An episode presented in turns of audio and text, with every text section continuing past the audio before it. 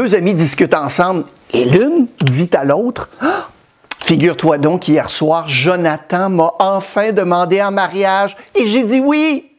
Toute la soirée, il m'a répété que j'étais belle, sexy, gentille, perspicace, honnête et tellement intelligente.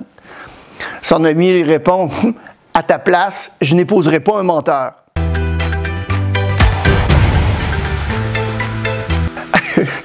Salut, c'est Mario. On pense que l'être humain a une prédisposition au mensonge.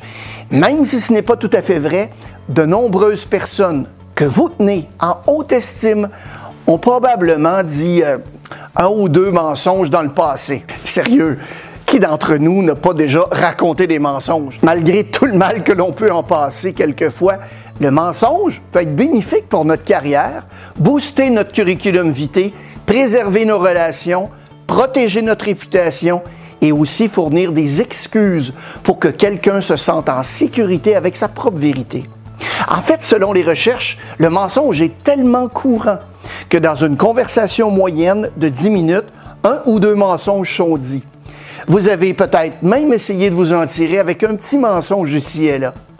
Ça ne fait pas nécessairement de vous et de moi une mauvaise personne, mais connaître les habitudes des menteurs et des menteuses pourrait simplement vous aider à en reconnaître un ou une sur votre chemin à l'avenir. Parce qu'on se le dise, nous disons toujours la vérité.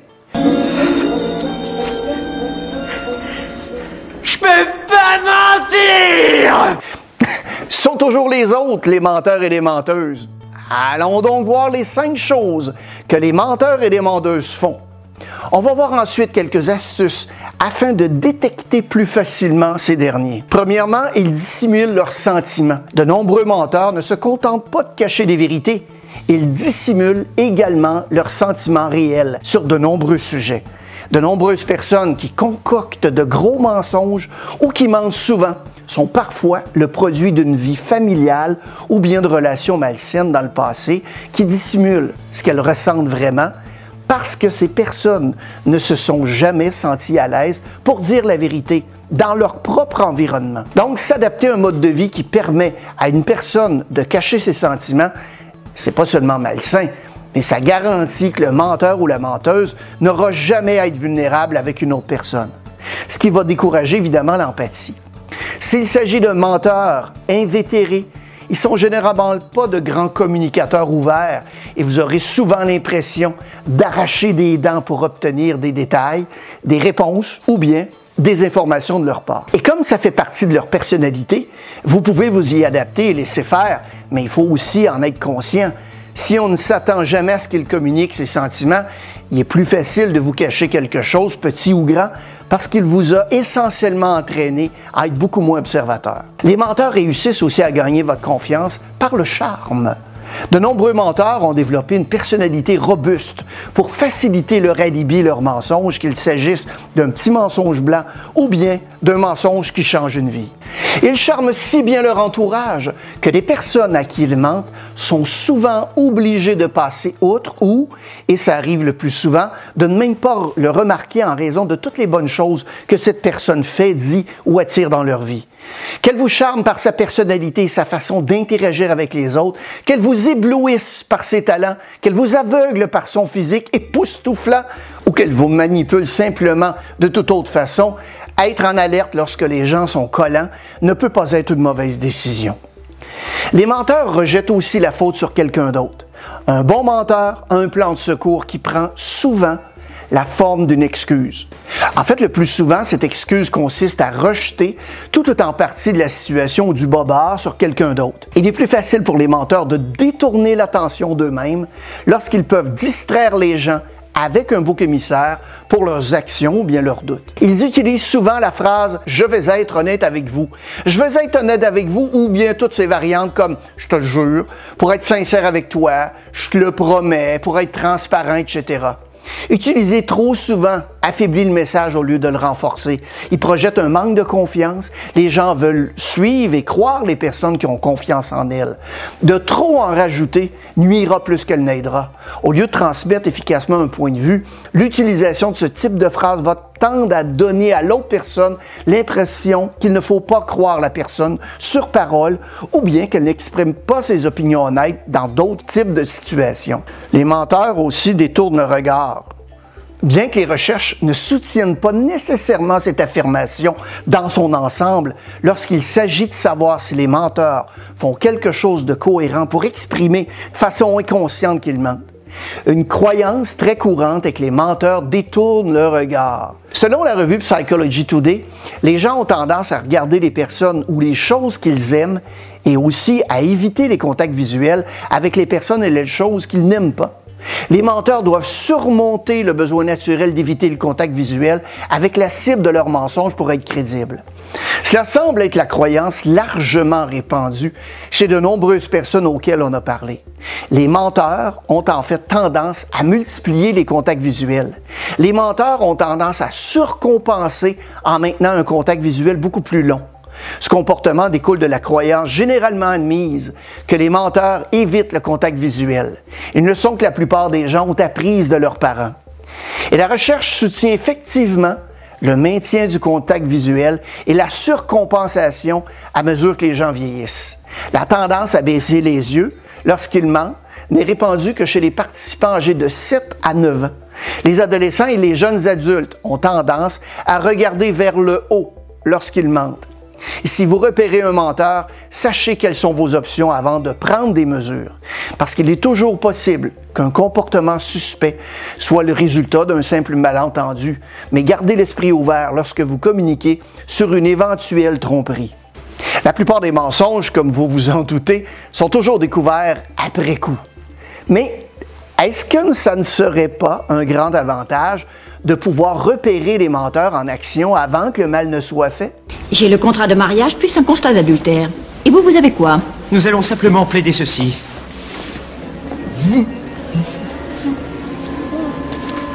Donc, pour aiguiser votre capacité à détecter les mensonges, on vous suggère de suivre ces sept conseils. Commencez par une base de référence. La première étape et la plus importante de la détection des mensonges consiste à observer le comportement de base d'une personne dans des conditions détendues, relaxes ou généralement sans stress afin de pouvoir repérer plus tard les écarts significatifs qui signifient un stress et une éventuelle tromperie. Pendant que vous discutez de façon informelle, remarquez le corps des gens, comment les gens se présentent lorsqu'ils sont plus détendus. Quel est leur niveau normal de contact visuel et de clignement des yeux? Quel type de geste est-ce que les gens utilisent le plus souvent? Quelle posture est-ce qu'ils adoptent lorsqu'ils sont à l'aise? Quel est le rythme d'élocution et le ton de leur voix? Surveillez les premiers signes de stress. Il n'existe pas de comportement verbal ou non verbal unique qui indique automatiquement qu'une personne ment. En fait, une grande partie de la détection du mensonge est en fait une détection du stress. L'esprit doit travailler beaucoup plus fort pour générer une fausse réponse. En d'autres termes, pour mentir, le cerveau doit d'abord s'empêcher de dire la vérité, puis créer la tromperie et en fait gérer les émotions qui l'accompagnent, à savoir l'anxiété, la culpabilité, la peur de se faire prendre. Ainsi, pour la grande majorité des personnes que vous interrogez ou avec lesquelles vous travaillez, le fait de mentir va déclencher une réaction de stress accrue. La pression artérielle, le rythme cardiaque et le rythme respiratoire augmentent. Pour soulager cette tension nerveuse, les menteurs peuvent avoir recours à des gestes beaucoup plus apaisants, comme se frotter le cou, faire rebondir leur talent, remuer leurs bijoux. Mais notre première réaction au stress, c'est de nous figer. Soyez donc également attentif si votre collègue habituellement animé cesse soudainement de faire ses gestes affiche un sourire forcé ou figé ou retient sa respiration. Le plus grand mythe, sans doute, autour de la tromperie, c'est que les menteurs ne peuvent pas vous regarder dans les yeux. En fait, certains ne le font pas, surtout les petits-enfants. Mais les menteurs polis peuvent, en fait, trop avoir de contact visuel. Deux signaux oculaires qui sont des signes plus précis de stress et de malhonnêteté potentielle sont la dilatation des pupilles et un changement dans le rythme des clignements des yeux. Écoutez activement ce que les gens vous disent. Les gens peuvent vous dire la vérité. Si votre patronne vous dit Je pense vous recommander pour le poste. C'est probablement exactement ce qu'elle veut dire. Elle ne vous a pas dit qu'elle vous a recommandé. Elle ne vous a pas dit qu'elle vous recommandera. Tout ce qu'elle a dit, c'est qu'elle envisage de le faire. De la même manière, si votre collègue déclare C'est tout ce que je peux te dire, mais croyez-le, il ne peut pas ou ne veut pas vous en dire plus, mais rappelez-vous que ça ne signifie pas que c'est tout ce qu'il sait. Le choix des mots des gens dit souvent plus sur eux qu'ils ne le pensent. Lorsqu'elles décrivent une situation, les personnes honnêtes ont tendance à utiliser des mots qui sont affirmés et sans ambiguïté, comme voler, tricher, forger. Les menteurs utilisent des mots plus doux, comme emprunter, erreur, remettre, pour minimiser l'acte. Le langage du menteur a également tendance à devenir maladroitement formel et un peu guindé, et ça caractérisé notamment par l'évitement des contractions couramment utilisées. Un menteur peut dire I did not have sexual En raison de l'effort mental nécessaire pour dire un mensonge éhonté, il y a de nombreuses personnes qui préfèrent contourner la vérité par des formulations sélectives. Ils peuvent éviter de répondre exactement à la question posée ou dire quelque chose qui va ressembler à un démenti, mais en fait qui n'en est pas un. Par exemple, si vous accusez un menteur de répandre des ragots malveillants sur un collègue, il pourrait répondre ben, Est-ce que j'ai l'air de quelqu'un qui ferait ça au lieu de dire je ne l'ai pas fait. Les menteurs peuvent même passer en mode attaque et essayer de mettre en cause votre crédibilité ou vos compétences par des déclarations destinées à vous mettre hors jeu ou même à vous intimider. Ben, écoutez, pourquoi vous me faites perdre mon temps avec ces trucs? Savez-vous vraiment depuis combien de temps je fais ce travail? Et demeurez particulièrement vigilant. Lorsque les gens vous disent ce qu'ils ne font pas, par exemple, ben écoute, je veux pas que tu le prennes mal, ce n'est pas que j'ai quelque chose à cacher. Le plus souvent, il s'agit d'un mensonge. Bien entendu, vous réussirez mieux à détecter les indices de mensonge si vous et votre interlocuteur êtes de la même culture et parlez évidemment la même langue. Il existe sept émotions de base qui sont partagées, reconnues et exprimées de la même manière à travers le monde entier. Découverte et classée par Paul Ekman et ses collègues de l'Université de Californie à San Francisco, les expressions émotionnelles universelles sont la joie, la surprise, la tristesse, la colère, la peur, le dégoût et le mépris. Et pour en savoir plus, cliquez sur le lien suivant, parce que lorsque les gens ne ressentent pas l'émotion qu'ils essaient de manifester, ça va souvent se traduire par des expressions qui n'utilisent pas tous les muscles du visage, qui font généralement partie de cette émotion. Par exemple, si le sourire d'une personne n'inclut pas les muscles des yeux, il ne s'agit pas d'un sourire sincère. Les sourires authentiques plissent les yeux, le coin des yeux est modifié l'ensemble du visage. Les faux sourires n'impliquent que la bouche et sont souvent asymétriques. Quand vous surveillez les réactions émotionnelles, recherchez également les émotions qui sont simulées, c'est-à-dire les personnes qui tentent de convaincre les autres qu'elles ressentent une certaine chose en simulant l'expression faciale qui va être associée à ce sentiment. Vous pouvez même avoir l'intuition que le froncement des sourcils terriblement sincère ou l'expression de colère exagérée de votre collègue est quelque peu excessive. Sachez donc également que toute expression que vous voyez affichée pendant plus de 5 à 10 secondes est presque certainement feinte. Remarquez les incongruités. Lorsque les personnes et les mots sont synchronisés, c'est-à-dire lorsque les gens croient ce qu'elles disent, vous pouvez le voir dans le langage corporel parce que leurs gestes, leurs expressions faciales, mais aussi leur posture s'alignent naturellement sur leurs messages verbaux. Il y a une incongruité lorsque le comportement non verbal d'une personne contredit ses paroles.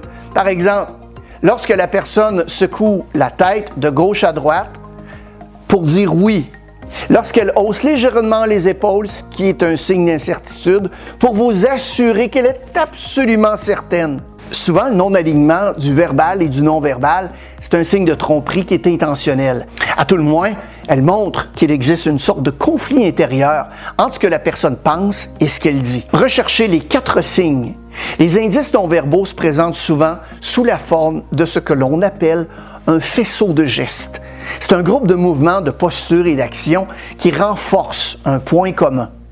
Les groupes de gestes jouent un rôle clé dans votre capacité croissante à repérer les mensonges. Un seul indice non verbal peut avoir plusieurs significations ou ne rien vouloir dire du tout.